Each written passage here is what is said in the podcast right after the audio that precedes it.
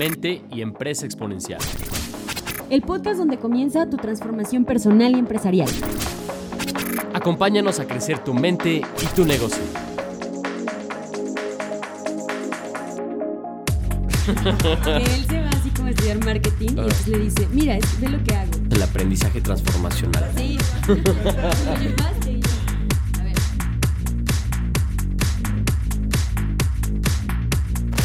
Bienvenidos a Capital Emprendedor. Mi nombre es Laura Cortés. Mi nombre es Alejandro Valdés y nosotros en Innovarte y Capital Emprendedor ayudamos a los dueños de negocio, directores generales, a que puedan profesionalizar su negocio y multiplicar su libertad. Y nos da muchísimo gusto compartir un episodio más en donde te queremos hablar de cómo puedes crear una empresa que puedas vender.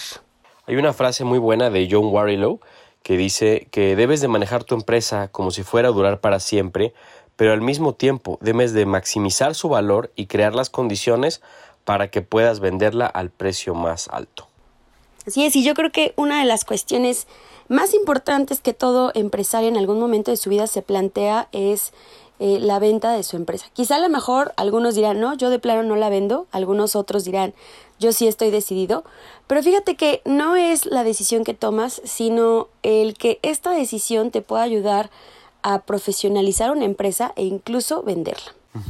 Sí, de hecho, hace unos meses tuvimos la fortuna de llevar a uno de nuestros eventos de nuestra comunidad de empresarios a el emprendedor poblano Ernesto Álvarez Tostado, que fue exdirector de la empresa Farmatodo, una empresa que él creció, que él escaló, y bueno, esta, esta gran farmacia, eh, creada básicamente por, por su familia, eh, logró ser vendida después de varios años de crecimiento y bueno, una de las principales recomendaciones que Ernesto nos, nos compartió fue justamente que todo empresario debe de empezar y crear, crecer su empresa con esta mentalidad de que en algún momento la vas a vender, ya que al, que al tener este mindset esto te va a impulsar a tener una empresa profesional, institucional y sobre todo que no dependa de ti. Entonces, por eso queremos compartir algunas ideas que te puedan ayudar a ti, empresario, a cultivar este mindset de eh, crear una empresa como si la pudieras vender y sobre todo institucionalizarla. Por supuesto. Así que primero hablemos de cuáles son aquellas ventajas que puedes tener cuando tú decides vender tu negocio. Creo que algunas de las principales es que si tú vendes tu empresa, puedes asegurar tu retiro y tu vejez. Podrías arrancar un nuevo negocio desde cero y con capital fresco, con alguna nueva idea que tengas ahí, ya sabes, una vez emprendedor, siempre emprendedor. Podrías recuperar tu tiempo, porque ahora podrías dedicarlo a aquello que te apasione. Eh, podrías darte un flujo de efectivo considerable para lo que tú quieras y podrías dormir mejor en la noche sabiendo que podrías vender tu negocio si tú así lo quisieras. Sí, independientemente de si al final vendas tu empresa o no, construir una empresa que en algún momento puedas vender realmente va a ser un gran paso para tener mayor libertad y mayor tranquilidad. Así que ahora sí, seguramente te estarás preguntando ¿Cómo entonces puedo construir una empresa que puedas vender? Porque lo que hemos visto es que la venta de una empresa pues implica muchas otras cosas. Y como bien decíamos, estas implicaciones pues siempre te van a ayudar a crecer, siempre te van a ayudar a ser mucho más profesional. Y ahora te queremos compartir algunas de las ideas de John Warrilow, que en este libro que justo se llama Build to Sell, o sea, eh, construidas para venderse, nos hace algunas recomendaciones para que puedas llegar a ser una empresa atractiva para posibles compradores. Así es, la primera recomendación como empresario es que tienes que ser un especialista en tu ramo, no un generalista. En lugar de estar dando muchos servicios, diversificarte demasiado, más bien enfócate en tu servicio core y sobre eso contrata especialistas. Y ahí sí realmente haz una gran diferenciación en tu servicio core. O sea, un ejemplo, tú eres una empresa de marketing y das muchos servicios, das página web, das branding, das community manager, pero de pronto tu core solamente es el tema del branding. Entonces la, recomendación sería enfócate en ese, en ese producto, en ese servicio en especial y contrata especialistas. Crece en un, en un servicio o producto, sea especialista y no un generalista. Y bueno, ya bien dice, ¿no? El que mucho abarca, poco aprieta. Acuérdate que cuando se trata de generar una verdadera propuesta de valor, es mejor estar muy bien enfocado en aquello que es tu producto y tu servicio. Y una gran tendencia es esta especialización. La segunda recomendación es que no construyas un negocio con dependencia a pocos clientes. Si tú te das cuenta que tu negocio depende de cinco clientes o menos, esto es algo sumamente riesgoso. Así que, ¿qué es lo que puedes hacer? Construye un negocio en donde ningún cliente represente más del 15% de tus ingresos para que minimices este riesgo y entonces eso quiere decir que tienes una cartera de clientes diversificada y que no dependes de uno solo. Así es, incluso ninguna, ninguna persona, ninguna empresa te va a comprar a tu negocio si dependes de cinco clientes, porque se te cae uno o dos clientes y se te cae el negocio. Así que creo que la segunda recomendación es analiza tu diversificación, tus clientes y asegúrate de no tener riesgo en los cinco principales para justamente tener un negocio que sea libre de dependencias. La tercera recomendación es que crees un negocio que es escalable. Este tema me encanta porque, bueno, ¿qué hace un negocio escalable?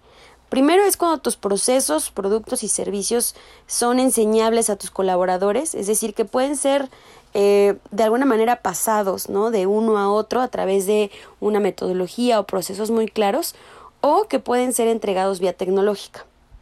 Segundo es que cuando has logrado tener una diferenciación y tus productos o servicios no son un commodity, esto quiere decir que no estás en esta competencia en donde solo el precio es lo que importa, no hay una verdadera diferenciación entre un competidor o otro y entonces realmente hay una propuesta de valor. Eso también hace un negocio escalable. Y finalmente es que puedas lograr que tu negocio sea repetible y sea consistente, es decir, porque está basado en estos procesos, en estas metodologías, que hace que sin importar quién esté entregando ese producto o servicio, tiene una consistencia. Así es, entonces la escalabilidad te la da que eh, tus productos y procesos sean enseñables y lo puedan hacer otras personas o que lo, lo, haces a través de la tecnología cuando hay una diferenciación y cuando tu negocio es repetible y consistente. Eso permite que tu negocio pueda crecer en diferentes locaciones, a diferentes magnitudes y entonces eso hace que sea un negocio pues realmente atractivo para un comprador. Claro, un negocio escalable siempre va a tener la posibilidad de crecer. Un negocio que no es escalable, pues está limitado quizá a sus personas, a sus procesos, y entonces pues no se ve un verdadero crecimiento. El 4, la recomendación número 4 es crear un proceso o una metodología que sea la base de tu producto o servicio. Es decir, si pasas creando productos o servicios que sean un traje a la medida para tus clientes, pues realmente nunca vas a crear un negocio de modelo escalable, que y eso no va a ser realmente atractivo para que te compren tu empresa. Eh, además de, obviamente, que las, las operaciones siempre van a depender de las personas si haces esto y nunca de los procesos. Lo ideal es que te especialices en aquello que eres bueno y crees un proceso sobre eh, tu producto, tu servicio que puedas hablar, del, cual le puedas hablar a los clientes. No vendas un producto o servicio, más bien vende una metodología. En el ejemplo del marketing, pues si tu, si tu tema es branding, bueno, crea todo un proceso, una metodología.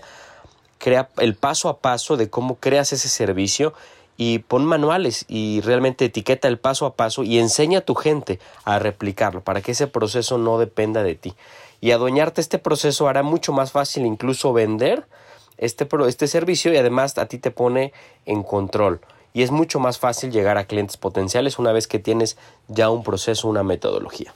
Y bueno, pues esto es muy valioso porque yo creo que todas las empresas ya tienen ahí un know-how sobre cómo hacen las cosas. Eh, por eso es importante el que voltees a ver tus procesos, el que los tengas claros y definidos, porque después ese know-how puede justo ser esta fórmula que te permita crecer, esta fórmula que te permita vender tu negocio.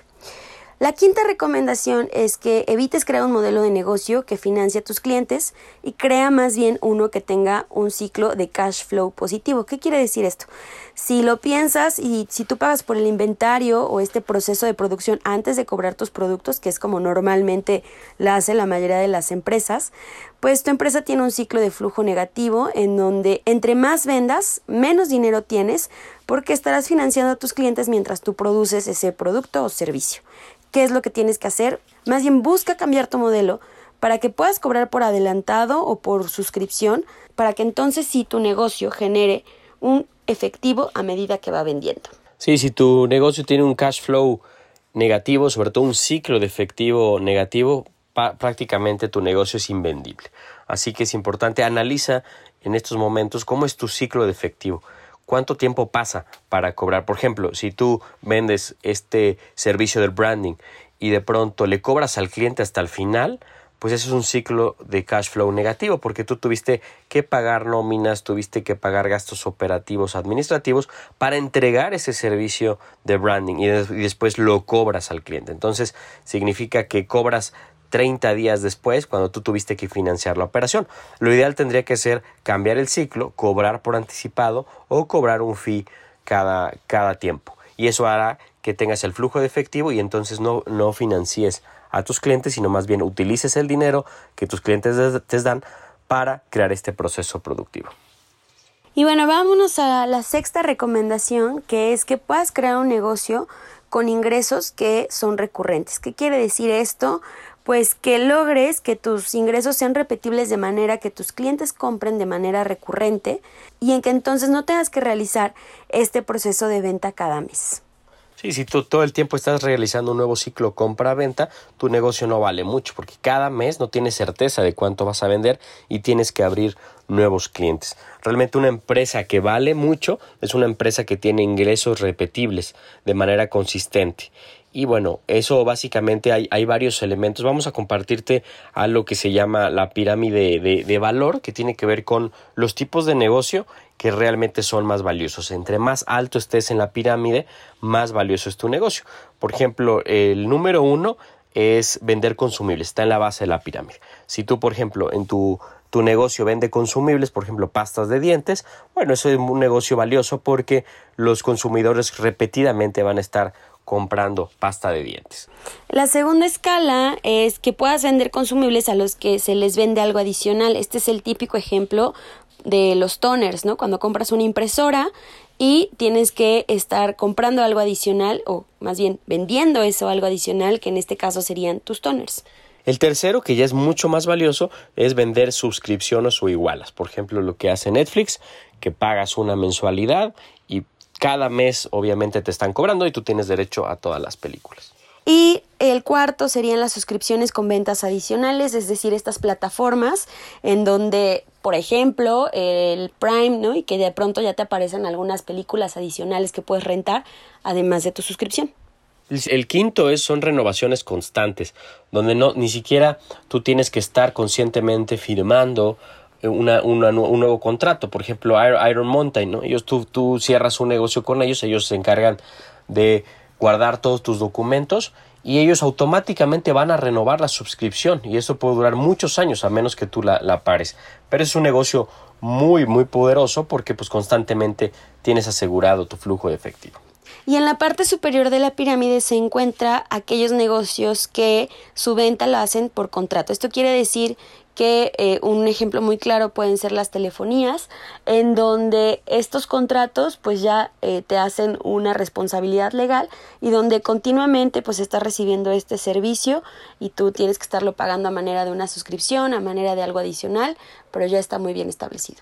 Así es, entre más alto estés en la pirámide, más vale tu negocio. Así que creo que esta reflexión puede ser muy interesante para construir un modelo de negocio con ingresos recurrentes.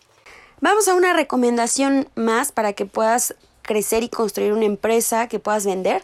La séptima es que no hagas todas las ventas tú para tu negocio.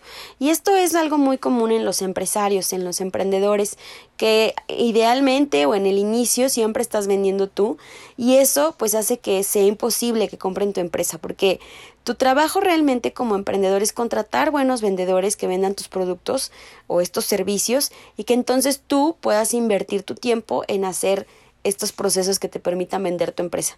Haces miles de pesos vendiendo tus productos, pero más bien haces millones si vendes tu empresa. Así es, y aquí, bueno, el punto importante es que pues hay, una etapa en el negocio donde tú como empresario pues eres el que haces las mayores ventas. Pero si lo quieres seguir profesionalizando, tiene que llegar un momento donde tú ya no tienes que vender, porque si no tu negocio no es escalable y sobre todo no es vendible. Así que armar un equipo comercial es algo fundamental para que tu negocio pueda ser vendido. Y nuestra última recomendación es que construyas un equipo gerencial sólido con un sistema de incentivos para retenerlos a largo plazo. ¿Esto por qué?